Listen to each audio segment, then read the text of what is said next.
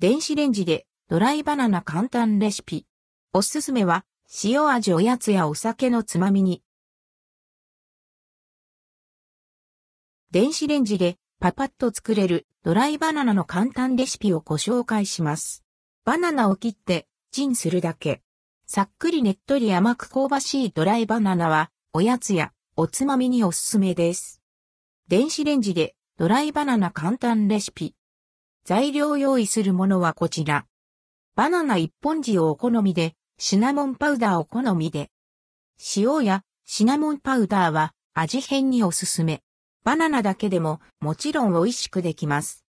作り方バナナの皮を剥き、5ミリくらいの厚さに斜めスライスします。クッキングシートにバナナを並べ、電子レンジ500ワットで5分ほど加熱します。一旦取り出して焼け具合を確認。まだ足りないようなら1から2分追加加熱します。程よく水分が抜け、こんがり焼けたら加熱完了。まだしんなりしていますが、冷めるとややサクッとするのでこのくらいで OK です。粗熱を取って冷ませば完成。お好みで塩やシナモンを振りかけて。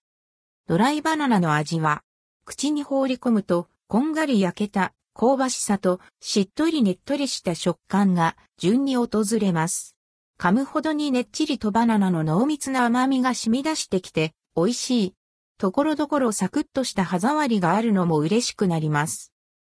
塩をかけると、バナナの甘さが引き立ち、後味さっぱり。シナモンをかけるとよりおやつらしさが増して、甘いもの食べたい欲を満たしてくれます。個人的なおすすめは塩味。甘さとしょっぱさのバランスが絶妙で、お酒のおつまみとしても優秀ですよ。